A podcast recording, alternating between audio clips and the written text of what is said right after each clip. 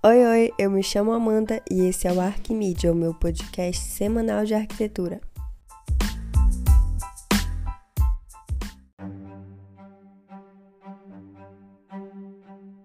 O episódio de hoje é sobre o Taj Mahal, a principal atração turística da Índia e um dos monumentos mais importantes do mundo. Sua história envolve amor e guerra, mas o que muitos não sabem é que seu projeto não foi 100% finalizado.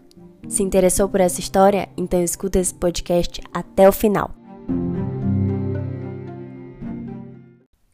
O Taj Mahal fica localizado na cidade de Agra e foi eleito uma das sete maravilhas do mundo moderno, atraindo visitantes o ano todo.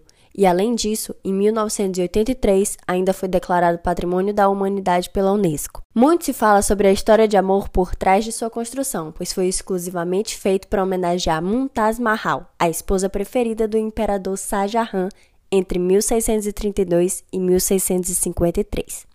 Dizem que depois de um parto complicado, Mumtaz estava falecendo e pediu que seu marido provasse ao mundo seu amor. Então ele criou o Taj Mahal, todo simétrico com vastos jardins, espelhos d'água e elegantes detalhes que deixam qualquer visitante encantado. Mas uma coisa que poucos sabem é que o projeto não foi totalmente finalizado.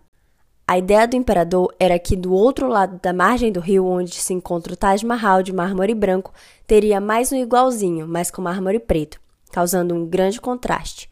No entanto, seu filho mais novo o fez de prisioneiro em uma torre até a sua morte, o que interrompeu seus planos.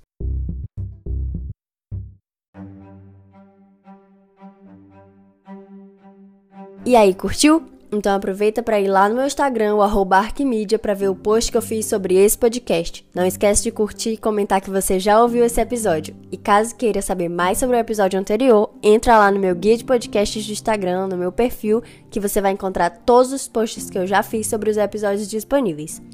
Não esquece de me seguir por aqui também, porque todo domingo teremos mais um episódio sobre curiosidades arquitetônicas. Tchau, tchau e até o próximo podcast.